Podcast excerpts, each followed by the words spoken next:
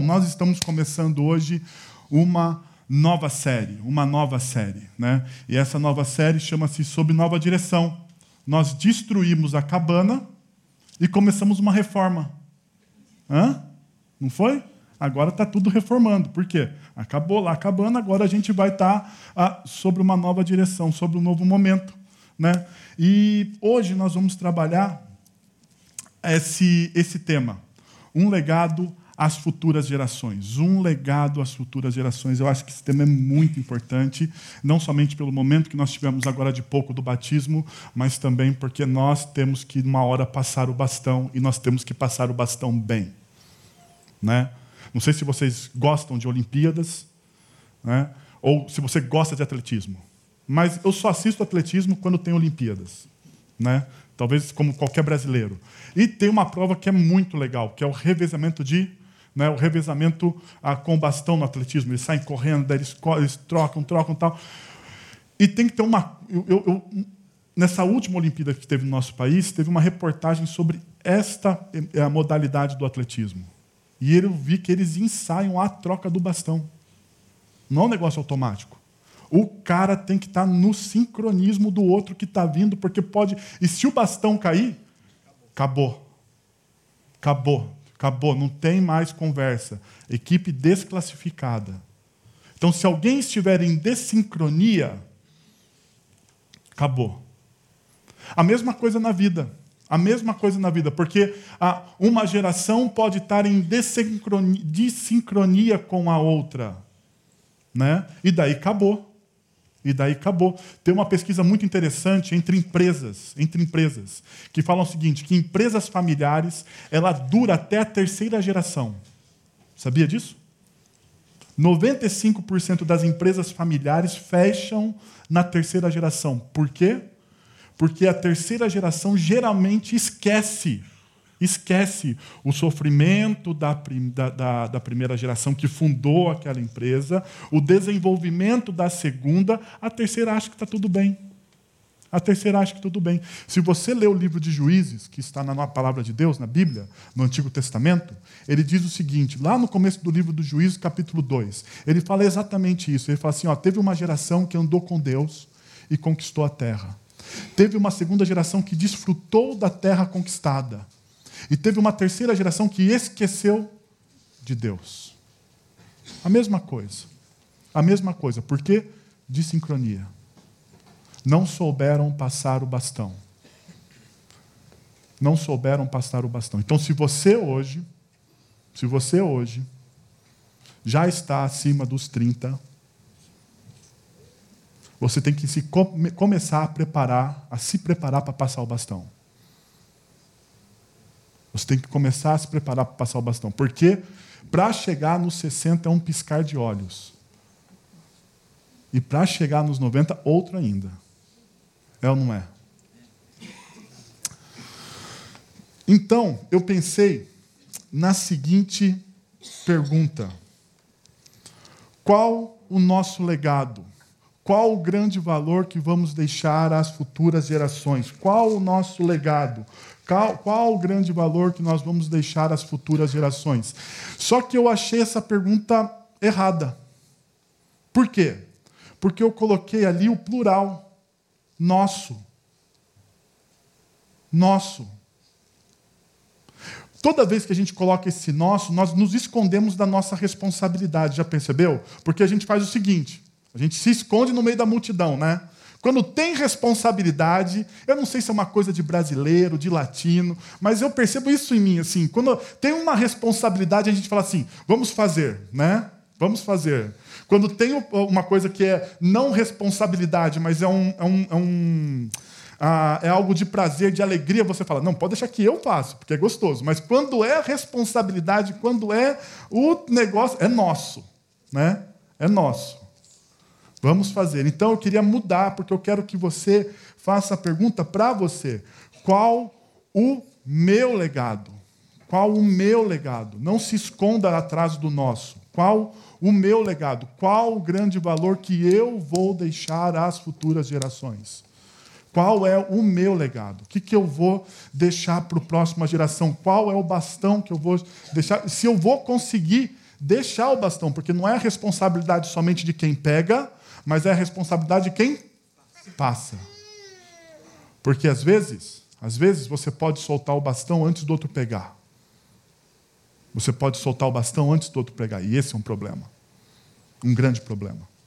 Bom, pensando nisso, eu lembrei de um livro que um amigo meu me apresentou, o Luiz, ah, lá de Sorocaba. Ele me apresentou um livro lá no ano de 2009, ah, chamado ah, Sete Hábitos das Pessoas Altamente Eficazes.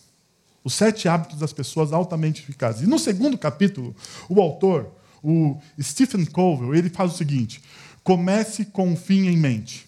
Comece com o fim em mente. Por quê? Ele fala assim: olha, ele vai falar exatamente sobre o tema que nós estamos falando aqui nessa manhã, sobre legado, sobre aquilo que você vai deixar. E daí ele fala assim: olha, se você quer começar um legado, você tem que ter uma visão clara do seu final. Você tem que ter uma visão clara do que você quer chegar ao final da sua vida, quando você for passar o bastão, você tem que saber como você vai estar nesse dia. O que, que você construiu? Quais foram os princípios e valores? O que, que você vai deixar para a próxima geração? Os seus exemplos. Então você tem que estar bem claro isso na sua mente. Se isso não estiver claro na sua mente, você não vai conseguir passar o bastão. E daí ele fala o seguinte: você tem que pensar no dia do seu funeral. É, ele fala assim: ó, você tem que visualizar o dia do seu funeral. Então você chega no dia do seu funeral, você olha para o caixão, você se vê lá, né? Daí você olha e você vai ver quem está no seu funeral. Porque quem estiver no seu funeral revela quem você é. Também, né? Também. Porque pode ter ninguém. Não é verdade? Pode ter ninguém. Então, esse, esse momento revela quem você foi. E daí ele fala que nós devemos fazer então algumas perguntas fúnebres. Fúnebres. Primeiro, o que eu quero que as pessoas digam ao meu respeito? Nesse dia, neste momento, o que eu quero que as pessoas falem ao meu respeito? Ah, uma outra pergunta. Com que tipo de pessoa eu gostaria de ser lembrado? Como que tipo de pessoa eu gostaria de ser lembrado? Quando eles falarem naquele dia, com que tipo de pessoa eles gostariam, eu gostaria de ser lembrado? E ainda, ah, pelo que eu quero ser lembrado. Qual é a, a, aquilo que eu construí na minha vida, pelo que eu quero ser lembrado, como que eu posso a, demonstrar os meus princípios, os meus valores, mas não simplesmente aqui na mente, não simplesmente aquilo que eu penso, mas a obra que eu construí, aquilo que eu deixei de concreto, concreto para a próxima geração.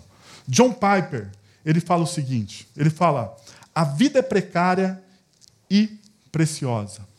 E é verdade. A vida é precária. A vida é frágil. Ao mesmo tempo que nós valorizamos a vida, mas nós, não, nós muitas vezes não temos essa consciência, não é verdade? Nós valorizamos a vida, nós valorizamos o movimento da vida, nós, nós queremos viver a todo instante, nós lutamos para viver de maneira intensa, mas a gente não entende que a vida é precária.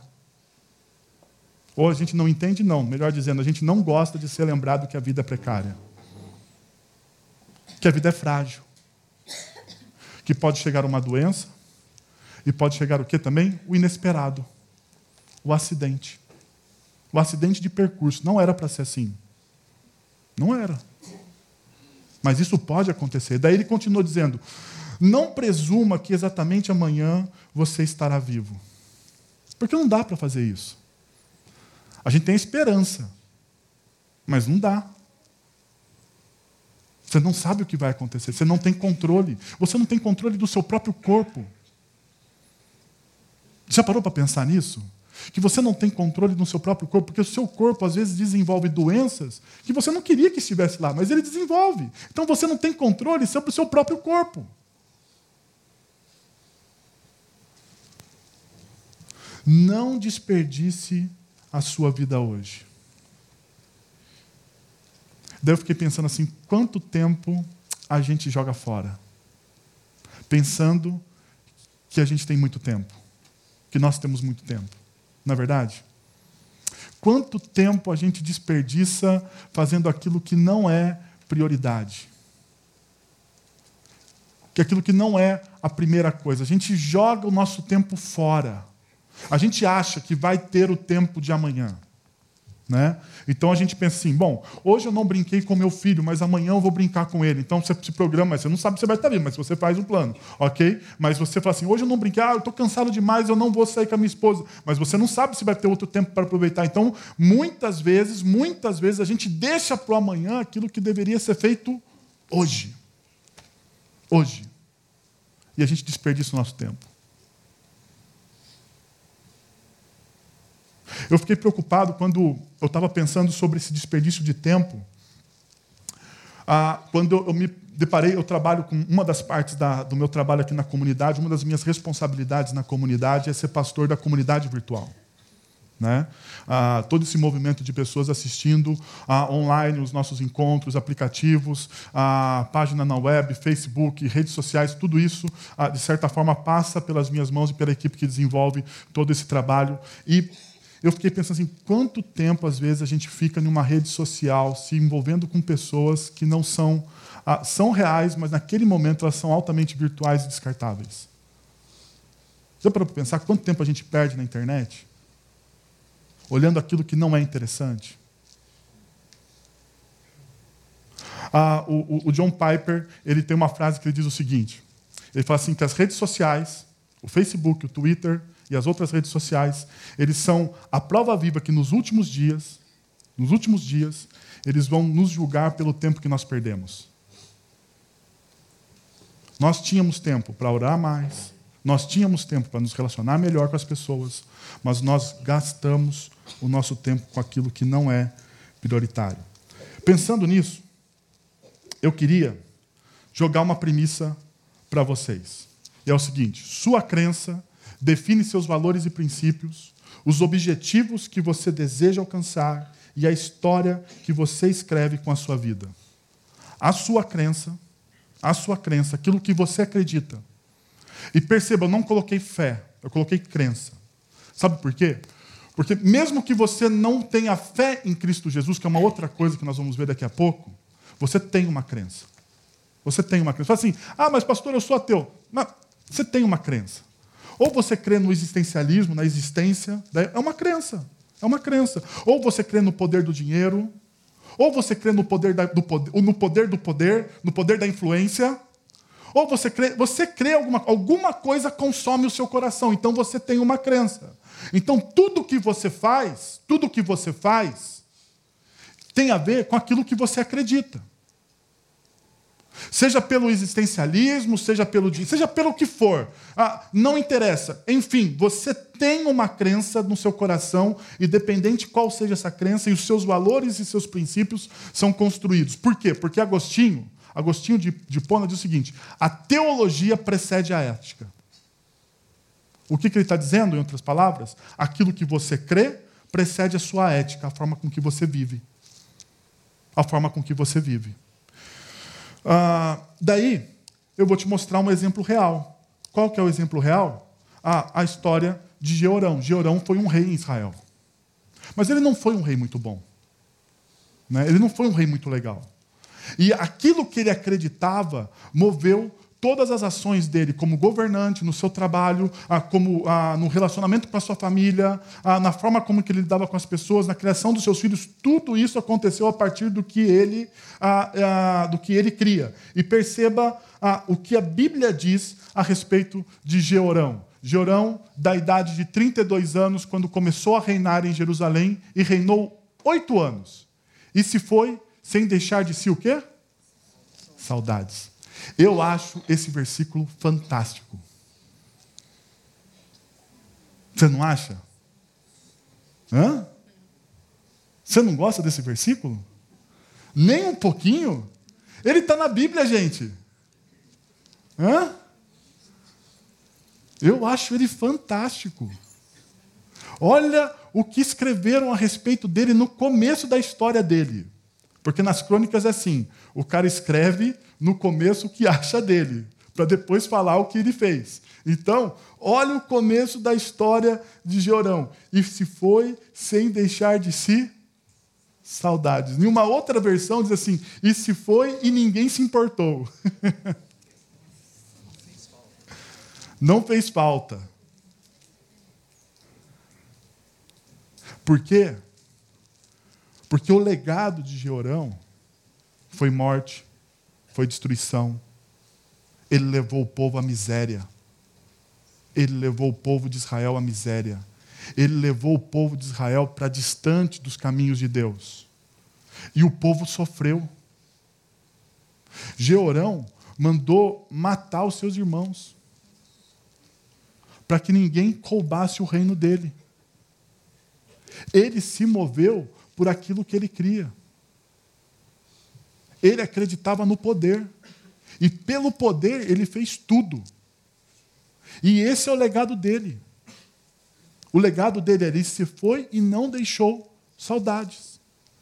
As pessoas não querem lembrar o que Jorão fez a, como rei de Israel.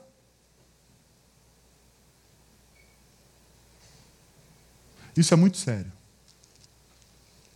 Sabe por quê? Porque você pode estar olhando para mim dizendo assim: Ah, pastor, mas eu não sou um rei. Eu não sou o rei. Ok, você é pai.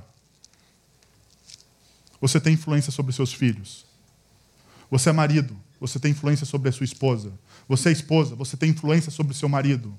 Ah, ah, você trabalha em alguma área, você é advogado, você é professor, você é um empresário, você é um funcionário, mas você tem gente abaixo de você, você tem gente acima de você. E aonde você está, aonde você está, você tem influência. Aquilo que você faz influencia direta ou indiretamente a vida das pessoas que estão à sua volta. Então aquilo que você crê a, a, influencia aquilo que você faz e, por consequência, influencia o quê?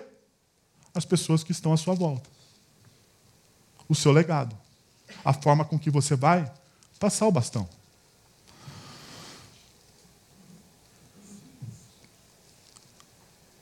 Ao lermos a história de Jorão, vemos que a sua espiritualidade foi determinante para o desenvolvimento de sua vida. Mas então eu queria, com vocês, não olhar a história de Jorão hoje não olhar a história de Jorão. queria olhar a história de uma, outras duas pessoas, dois outros personagens da Bíblia e tirar alguns princípios, alguns princípios para um legado, para a construção de um legado às futuras gerações. Ah, deixa eu passar para vocês Atos capítulo 16, de 25 a 34, diz o seguinte: Por volta da meia-noite, Paulo e Silas estavam orando e cantando hinos a Deus. Os outros presos os ouviam e, de repente, houve um terremoto tão violento que os alicerces da prisão foram abalados. Imediatamente todas as portas se abriram e as correntes de todos se soltaram. O carcereiro acordou e, vendo abertas as portas da prisão, ah, desembanhou sua espada para se matar, porque pensava que os presos tivessem fugido. Mas Paulo gritou: Não faça isso, estamos todos aqui. O carcereiro pediu luz Entrou correndo e trêmulo, prostrou-se diante de Paulo e Silas. Então levou-os para fora e perguntou: Senhores, que devo fazer para ser salvo? Eles responderam: Creia no Senhor Jesus e serão salvos você e, os de sua casa. E pregaram a palavra de Deus, e a ele e a todos os de sua casa. Naquela mesma hora da noite, o carcereiro lavou as feridas deles, e em seguida ele e todos os, os, os seus foram batizados. Então, os levou para sua casa, serviu-lhes uma refeição, e todos os de sua casa, alegra, e, e com todos de sua casa, alegrou-se muito por haver crido em Deus. Deixa eu te mostrar o primeiro princípio que é: não importa a situação, viva por aquilo que você crê. Não importa a situação, Viva por aquilo que você crê. Olha o que acontece. Ah, o apóstolo Paulo e Silas eles têm uma atitude. E a atitude está aqui. Paulo e Silas estavam orando e cantando hinos a Deus. Ah, os outros presos os ouviam. Eles estavam quê? Presos.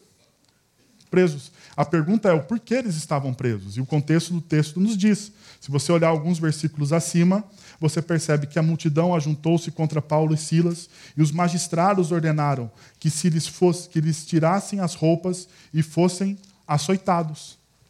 Eles não só estavam presos, mas como eles apanharam severamente. Severamente. Ah, o porquê eles estavam presos? Pelo seguinte: eles chegaram a Filipos, eles estão em Filipos, eles chegaram a Filipos, eles encontraram uma mulher que estava com um espírito maligno e eles expulsaram esse espírito maligno. Só que esse espírito maligno era um espírito de adivinhação e era uma escrava essa mulher. Então, os seus senhores ganhavam dinheiro a, explorando a, a, a possessão dessa mulher. Paulo e Silas, eles libertam uma pessoa que é explorada. Pergunta: eles fizeram uma coisa boa? Fizeram. Eles foram perseguidos por causa do evangelho? Foram. Eles estavam corretos? Estavam. Ah, mas a multidão se juntou contra eles. A multidão queria matá-los, mas os magistrados não permitiram. Falaram: não, não, não, não vão matá-los. Por quê? Porque eles eram cidadãos romanos. Ia dar grande prejuízo para Filipos. Não vamos, vamos fazer o seguinte: vamos prendê-los. Mas antes dá uma açoitada neles. Vocês querem ver sangue? Então batam. Foi isso que os magistrados fizeram. E deram 40 chicotadas neles. Segundo os comentaristas. E eles apanharam. Você faz algo justo e bom. Você faz algo justo e bom. Ah, as pessoas se levantam contra você. Você é injustiçado. Você apanha e depois vai preso. O que, que você faz?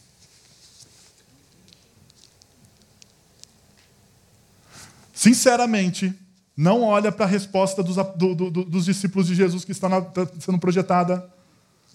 Sinceramente, o que, que você faz?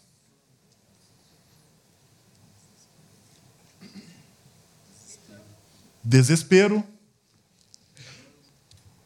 Você fala, me dei mal. Você pensa, vou desistir. Esse negócio de evangelho é fria, é furada. Por quê? Porque ao fazer uma coisa que o Evangelho me manda fazer, me exige que eu faça, peça, é uma missão, ele está cumprindo a missão, ele está sendo honesto, ele está sendo justo, ele está libertando uma pessoa possessa, ele está tirando uma pessoa da exploração. Ele é preso. Ele apanha. Se fosse comigo, que isso?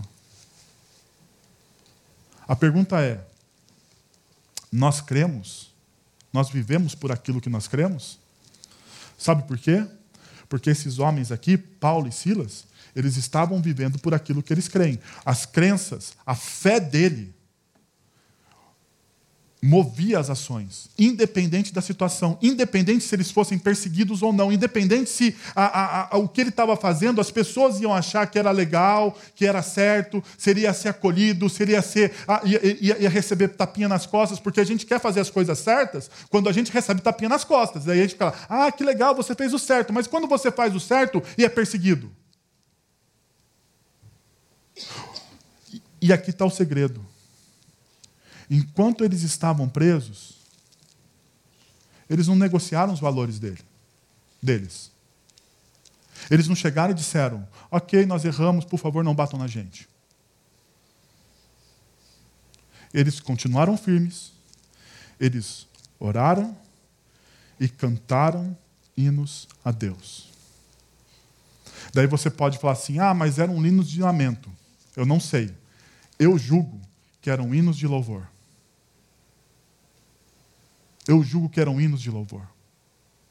Eles estavam abastecendo o coração deles diante de uma situação difícil. Diante de uma situação difícil, o que, que eles fazem? Eles oram. Eles buscam compreender, eles buscam compreender não a partir da visão deles, não a partir daquilo que eles estão vendo. Eles buscam compreender aquilo que Deus está fazendo na história deles. Então, para eles compreenderem o que Deus está fazendo na história deles, o que, que eles fazem? Eles oram. O que, que eles fazem? Eles cantam a Deus, eles louvam a Deus, eles buscam uma intimidade diante de uma situação difícil. Quanto mais difícil a situação, eles, eles não reclamavam, eles não lamentavam, eles não desistiam, eles não abriam mão. Porque diante das situações difíceis, quando a corda aperta de fato, a gente pensa em separação, a gente pensa em abandonar o filho, a gente pensa em sair do emprego, a gente pensa, a gente pensa um monte de coisa. E a gente sempre pensa o caminho mais fácil. É ou não é? A gente sempre pensa em se livrar do sofrimento, mas não a, gente não pensa em como passar por esse sofrimento a partir daquilo que Deus está fazendo na minha vida.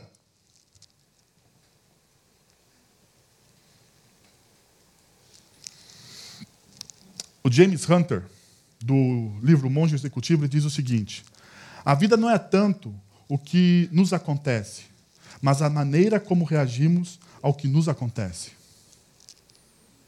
A vida não tem a ver com aquilo que nos acontece, mas a vida tem muito a ver com aquilo como nós reagimos a isso. Nós reagimos a isso. Uma outra coisa que eu percebo é, diante de uma oportunidade, como você reage. Se eu quero saber, se eu quero saber quais são os princípios e valores de uma pessoa, é diante de uma oportunidade como ela reage. Preste atenção no, texto que nós lemos. Diz o seguinte: De repente, houve um terremoto tão violento que os alicerces da prisão foram abalados. Imediatamente, todas as portas se abriram e as correntes de todos se soltaram. O carcereiro acordou e, vendo abertas as portas da prisão, desembanhou a sua espada para se matar, porque pensava que os presos tivessem fugido. Mas Paulo gritou: Não faça isso estamos todos aqui. Pensa só, vamos lá. Vem comigo. Você foi preso injustamente por fazer algo bom, ok? Daí você está orando e cantando a Deus. Daí, de repente, do nada, e vamos pensar o seguinte: que a oração e, e, e, a, e as canções de Paulo é assim, por favor, Senhor, o Senhor sabe que a gente foi preso injustamente, a gente sabe que o Senhor sabe todas as coisas, dá um jeito de livrar a gente. Daí eles terminam de orar e terminam de cantar, e de repente faz o quê? Um terremoto. O terremoto, ele abre a, a, a, as portas da, da, da, prisão, ele abre as portas da prisão, a, e, e, não só abre a porta da prisão. Se você pega o texto, no contexto anterior, um pouquinho, um versículo acima, diz que o apóstolo Paulo estava preso pelos pés em um tronco, amarrado. Então as correntes se soltam, porque eles eram presos pelos pés, e também eles estavam presos pelas mãos. As correntes, tanto os pés como as mãos, se soltam, se soltam, e ele e depois de uma oração, você pensa o quê? Você fala assim: daí, Deus me livrou. Aleluia, vamos fugir.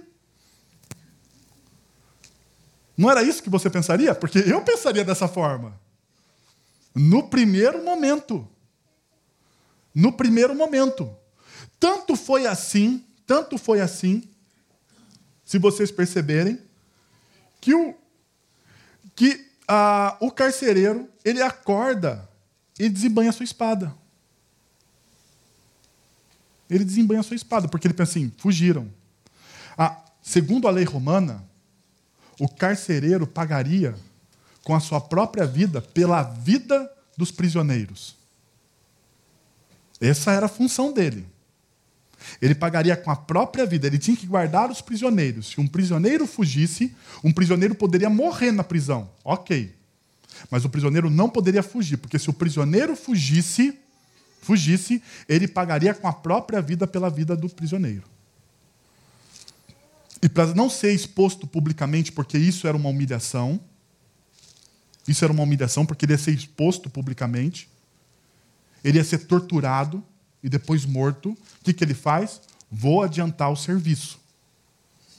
Vou adiantar o serviço. Vou cometer suicídio. Ele tira a espada.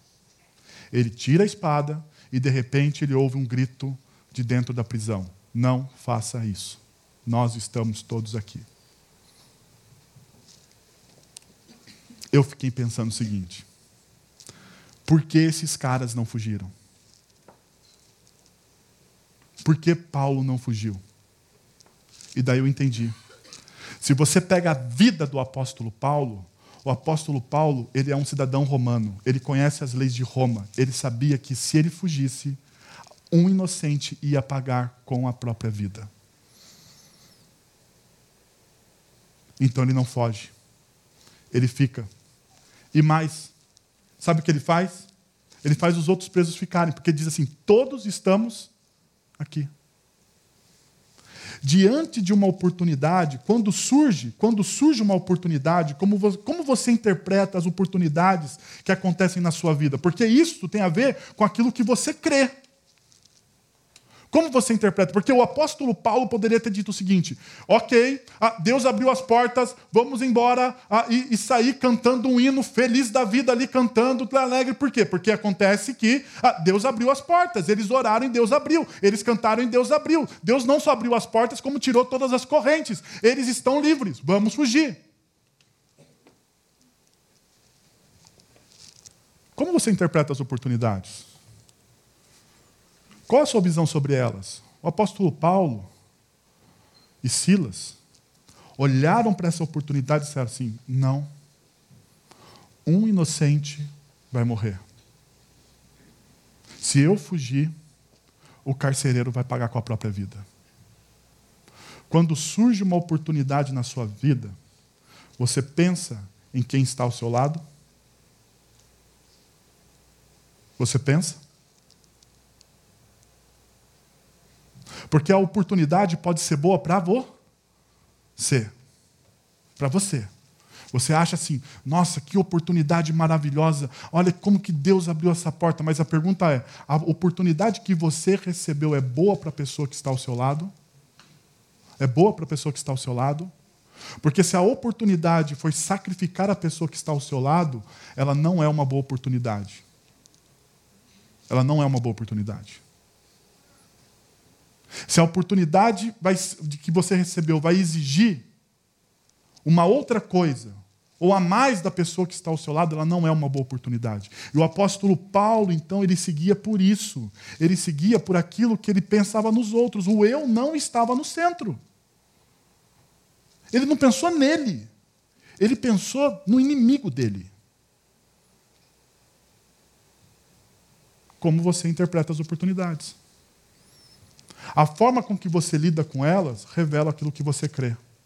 Revela quais são seus princípios e quais são seus valores. De fato, revela. Ainda, te, um outro princípio que eu gostaria de colocar para vocês: não se limite ao ordinário, mas seja sensível ao extraordinário.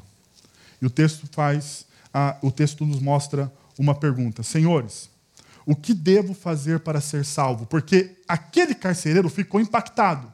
Vocês têm que lembrar, o carcereiro, o, apóstolo Paulo e Silas estão cantando e orando a Deus. Diz o texto bíblico que todos estavam o quê? Ouvindo, os presos estavam ouvindo. Diz o texto bíblico que o carcereiro estava dormindo. Mas quem disse que o carcereiro não ouviu alguns dos cânticos e das orações que esses caras estavam fazendo a Deus? Daí eles vivem por uma ética. E essa ética cria um impacto na vida desse, desse carcereiro. Esse carcereiro ele fica trêmulo, ele fica preocupado, ele tira os caras para fora da prisão e fala assim: o que, que eu faço para ser salvo? O que, que eu faço para ser salvo? Salvo aqui vem do grego soso, que quer dizer seguro. O que, que eu faço para ser para estar seguro. Eu gosto da interpretação do Jenny Peterson na mensagem que diz o seguinte: Senhores, que devo fazer para ser salvo, para viver de verdade? Porque somente pessoas seguras vivem de verdade. Você já viu alguém que é inseguro fazer alguma coisa de relevante na vida? Hein? A insegurança e a incerteza nos travam, não é verdade? Quando você tem medo de algo, você não, você não, você não atravessa a linha. Você não vai além. Você não vai além porque você não se sente seguro. Seguro. A segurança que a salvação nos dá em Cristo Jesus, nos dá a nossa nova identidade. E através dessa nova identidade, a partir daquilo que Cristo Jesus fez na cruz por mim e por você, nos dá o quê? Uma vida de verdade. Uma vida verdadeira.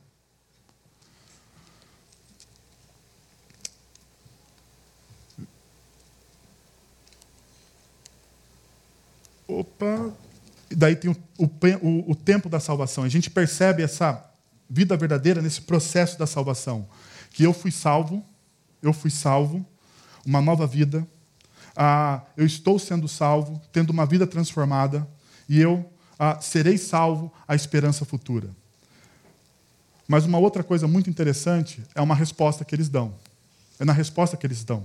Olha só o que diz: Creia no Senhor Jesus e serão salvos você e os de sua casa. Creia no Senhor Jesus e serão salvos você e o de sua casa. A, a resposta ela é exatamente sobre aquilo que o carcereiro perguntou? Vamos lembrar da pergunta? Senhores, que devo fazer para ser salvo? A resposta é exatamente o que ele, o que ele perguntou? Ou vai além? Vai além. Por que vai além? Porque eles falam: olha, ele faz uma pergunta pensando nele mesmo, individualista. Ele fala assim: ó, oh, eu quero ser salvo, eu quero ser seguro. Eu quero ter uma vida verdadeira, eu quero ter essa experiência que vocês têm, de apesar da situação estar tá difícil, vocês cantam, vocês oram, vocês têm ação de graça. Parece que a vida de vocês é movida por uma outra coisa que não aquilo que eu estou vendo. Então eu quero ter essa experiência real com o Evangelho de Cristo Jesus. Ok. Mas a pergunta dele é movida como a nossa, talvez, individualista. O que, que eu faço para conquistar isso? Daí o apóstolo Paulo, sendo conhecedor da palavra de Deus, ele fala assim: olha, Creia no Senhor Jesus. Creia no Senhor Jesus. E serão salvos você e os de sua casa. Creia no Senhor Jesus e serão salvos você e os de sua casa. E a gente percebe então que a resposta é comunitária, familiar. Olha, não é. A, a, o nível de influência da sua salvação não vai parar só em você o nível de influência da sua salvação vai esticar até os da sua casa. Esse é o nível de influência da salvação. Por quê? Deixa eu mostrar para vocês. Porque Deus não faz aliança somente com um indivíduo. Deus faz aliança com a família. Deus não faz uma aliança simplesmente comigo. Deus faz uma aliança comigo mas por fazer uma aliança comigo e por amar, ele tem em partes uma aliança com a minha esposa, e ele tem uma aliança com meu filho, porque Deus me ama, e Deus sabe que eu amo a minha esposa e eu amo meu filho, então ele tem uma aliança também juntamente com eles. Por isso que nós incluímos as crianças nos batismos infantil. Por quê? Porque esse é o nosso legado. É essa aliança que é esticada até eles. Ah, deixa eu mostrar para vocês a influência dessa aliança, a extensão da bênção de Deus. Deixa, eu, deixa eu mostrar para vocês a partir de um texto de 1 Coríntios, capítulo 7, a, versículo 14, que diz o seguinte: Pois o marido descrente é santificado por meio da mulher, e a mulher descrente é santificada por meio do marido. Se assim não fosse, seus filhos seriam impuros, mas agora são santos. Daí você olha e fala assim: bom, não entendi muito bem, deixa eu mostrar para vocês numa outra versão ah, que vai trazer uma, uma, uma maior luz sobre esse texto para a gente. O marido descrente participa, em certa medida, da santidade da esposa. E a esposa descrente, de igual maneira, participa da, da, da santidade do marido. Do outro modo, os filhos seriam deixados de fora, mas eles também estão incluídos nos propósitos espirituais de Deus. O que, que o texto está dizendo? O texto está dizendo o seguinte: você é casado com alguém que não, que não acredita em Cristo Jesus. Ok? E a, o Bíblia diz, e o texto está dizendo assim: ó, em certa medida ela participa da sua santificação. Por quê? Em primeiro lugar, ela é impactada pelo seu testemunho. Se você vive, se você vive o evangelho de forma íntegra, se você vive o evangelho de forma íntegra, essa pessoa que está ao seu lado é impactada pelo Evangelho de Cristo Jesus. Se você tem o seu coração transformado pelo Evangelho de Cristo Jesus, porque o Evangelho de Cristo Jesus transforma tudo e a todos. Então você tem que examinar o seu coração e perceber: opa, eu estou caminhando ah, com esse Evangelho, ah, esse Evangelho, aquilo que eu faço tem sintonia, está em sincronia com aquilo que eu creio. Se sim, a pessoa que está ao seu lado vai ser, primeiramente, abençoada pelo seu testemunho. Segundo, a pessoa que está ao seu lado será abençoada, porque vai respingar sobre eles as bênçãos de Deus que Deus derrama sobre a sua vida, de forma especial. Deixa eu te mostrar com uma história ah, em um outro, em um outro contexto. Por exemplo, José do Egito. José do Egito ele foi ah, vice-governador, vice-regente do Egito. Ele comandava, ele estava acima dele somente Faraó. E José era um cara temente a Deus, ele amava, ele tinha paixão por Deus, ele seguia, ele seguia aquilo que Deus, ele tinha paixão por seguir aquilo que Deus ah, falava para ele. Então, aquilo que ele cria no seu coração, externava não somente para ele, não somente para ele, mas para todo o povo do Egito. Pergunta: o povo do Egito cria no Evangelho do Senhor Jesus, ou melhor, o povo do Egito cria em Deus? Cria em Deus? Não. Mas eles eram abençoados pelas atitudes, ah, pelos princípios, por aquilo que Deus fazia na vida de José? Sim. Perceberam?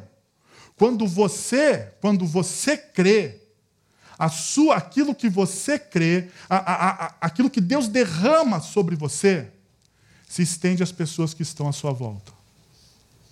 Essa é a extensão da bênção de Deus. Mas aqui existe uma diferença. Isso aqui nós não estamos falando de salvação por cônjuge. Mas presta atenção o que diz a respeito dos filhos. Presta atenção o que diz a respeito dos filhos. Ah, de outro modo, os filhos seriam deixados de fora da aliança. Mas eles também estão incluídos aonde? Nos propósitos espirituais de Deus.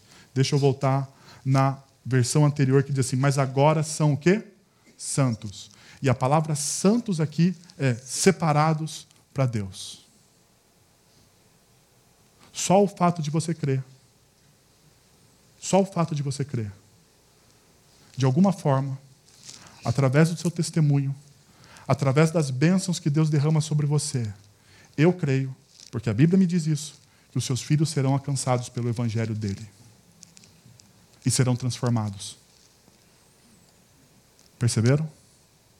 Eles não estão de fora. Eles não estão de fora. Eles são separados para Deus. Por quê? Porque Deus, ele não salva indivíduos. Deus, quando chamou Abraão, ele não falou assim: Abraão, vamos embora, vou salvar você. Ele falou: Abraão, de você eu vou fazer o quê? uma grande nação, uma grande família. Deus está interessado na sua família. E Deus quer usar você, você, para transformar a sua família.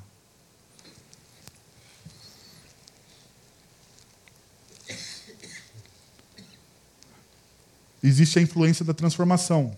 Creia no Senhor Jesus e não será ah, e serão salvos você e os de sua casa. Daí você percebe, e pregar a palavra de Deus a ele e a todos os de sua casa. E a última consequência e ele e a todos seu e a todos os seus foram o quê? Batizados. Perceberam? Eles têm a informação, eles passam pelo ensino, a pregação e todos são o quê? Batizados, incluídos. Último, celebre as feridas, as feridas curadas e as vidas transformadas. Celebre as feridas curadas, as vidas transformadas, e eu vejo aqui o efeito do Evangelho. Ah, perceba, o carcereiro lavou as feridas deles.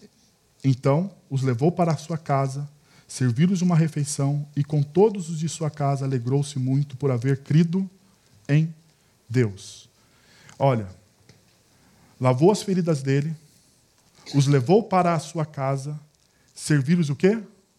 Uma refeição. O carcereiro era aquele que feria. Se você perceber no texto, se você pegar depois na sua casa e ler o texto, você percebe que o apóstolo Paulo e Silas eles estão amarrados pelo, pelos pés. Eles não precisavam, eles já estavam numa prisão. Mas o carcereiro olhou para ele e falou assim: Deixa eu dar um plus a mais no sofrimento deles. Vamos amarrá-los a um tronco, a, pelos pés também, para dificultar a forma deles andar. Eles não poderiam andar. E eles não, não amarravam juntinho assim, confortável. Separado. Aquele que feria, agora, o que, que ele faz? Ele cura. Lavou as feridas. O carcereiro pega e lava as feridas do, do, do apóstolo Paulo e de Silas. Aquele que feria, agora ele faz o quê? Ele acolhe. Ele levou para onde? Para a sua casa. Aquele que feria, agora ele faz o quê? Ele serve. Ele serve. Porque pessoas transformadas pelo Evangelho, elas curam, elas acolhem e elas servem. Elas se engajam. Essa é a transformação do Evangelho. Sabe por quê? Porque antes do Evangelho, tudo que você fazia era ferida. Perceba. Perceba. Antes da transformação, tudo o que você fazia era ferida. Mas a partir de agora, as suas falas curam. Você não somente cura, mas você acolhe as pessoas. Você não somente acolhe porque você compreende a miséria delas e as ama como você é amado por Cristo Jesus, mas agora também você consegue fazer o quê? Servi-las. Servi-las. E por último, eu percebo que por ter crido em Deus, ele fez o quê? Alegrou-se. E a palavra alegrar-se aqui é alegria constante. É alegria constante. Ah, aquele homem, ele descobriu uma alegria constante. Independente da situação, independente do momento. Ele viu homens que, independente da situação, adoravam a Deus, apesar de estarem presos e injustiçados. Ele percebeu o quê? Alegria constante. Jesus, no Evangelho de João, ele diz assim: Eu dou a vocês, eu dou a vocês uma paz que o mundo não pode roubar. Vocês já perceberam isso? O, o, o que Jesus está dizendo é o seguinte: que se você se aproximar de mim, se você crer que eu sou a quem eu digo ser, se você tiver um relacionamento comigo, independente do que estiver acontecendo ao seu redor, independente dos problemas, das lutas, a, da doença, de, seja o que for, seja o que for, independente do que estiver acontecendo com você, eu vou te dar paz. Porque a paz que eu dou, as circunstâncias externas não podem roubar. O que é isso? Alegria constante alegria constante. Então, deixa eu fazer para vocês algumas perguntas para vocês a pensarem nessa manhã. Você vive por aquilo que você crê? Você vive? Você coloca para fora aquilo que você. Porque você só coloca para fora aquilo que está no seu coração. Jesus ele diz no Evangelho: o, o que faz do homem puro o que faz do homem ah, um problema não é aquilo que entra pela boca, mas é aquilo que sai do seu coração. Perceberam? Você vive por aquilo que você crê? Segundo, você vive o evangelho de forma medíocre ou ordinária? Você vive ele sim, ou você vai além? Ou você vai além? Você dá as respostas prontas ou você faz como o apóstolo Paulo e Silas, que quando foi perguntado sobre uma pergunta individualista, eles viram ali muito mais do que uma coisa ordinária, eles viram a oportunidade de impactar uma geração.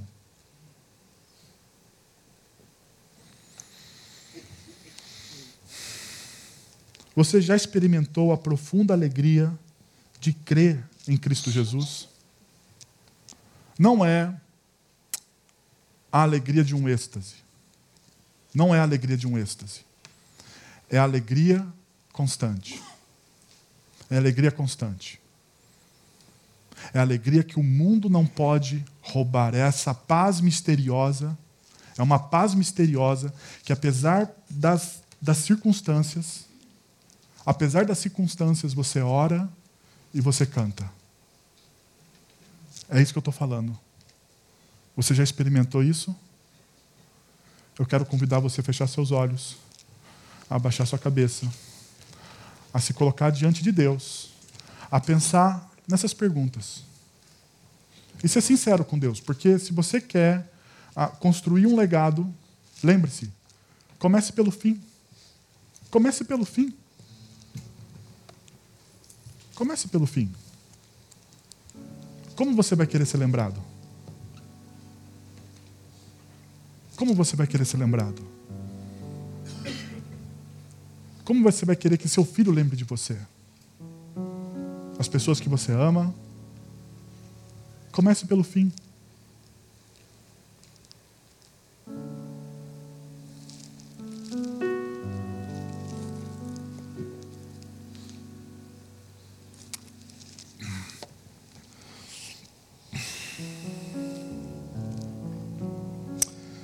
Senhor Jesus, eu quero agradecer ao Senhor, a Deus, em primeiro lugar, pelo teu grande sacrifício na cruz do Calvário, que redimiu todos os nossos pecados e transformou as nossas vidas. O Senhor morreu por aqueles que creem e por aqueles que não creem. O Senhor se sacrificou por todos, para que alguns, ó Pai, ao olharem pela, para, para a cruz, fossem salvos, fossem salvos, reconectados. E é por essa reconexão, ó Deus, mediante a reconexão que nós temos em Cristo Jesus, que eu oro ao Senhor.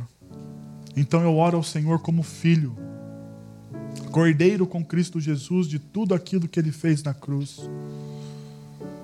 E eu quero te pedir, Pai, nos ajuda a crer, Senhor, no Evangelho. Nos ajuda a viver no Evangelho.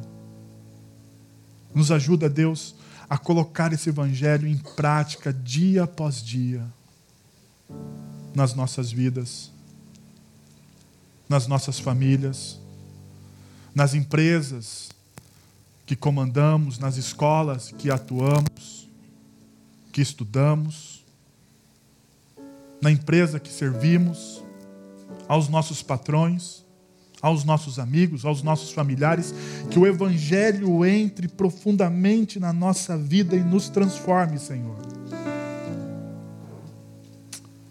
Eu quero te pedir, Pai, se existem famílias desfiguradas aqui, que o teu Evangelho entre nessas famílias e transforme elas, ó Pai. Salve esses filhos Salva esses maridos, ó Deus.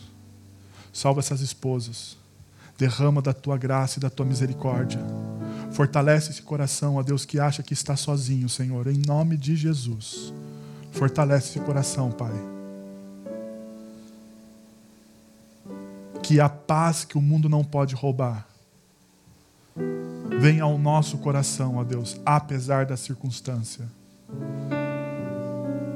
apesar das circunstâncias, e que nós cantemos e cremos, que nós oramos, ó Deus, para entender a tua vontade. Revela-nos, ó Pai. É o que nós te pedimos. Em nome de Jesus. Amém.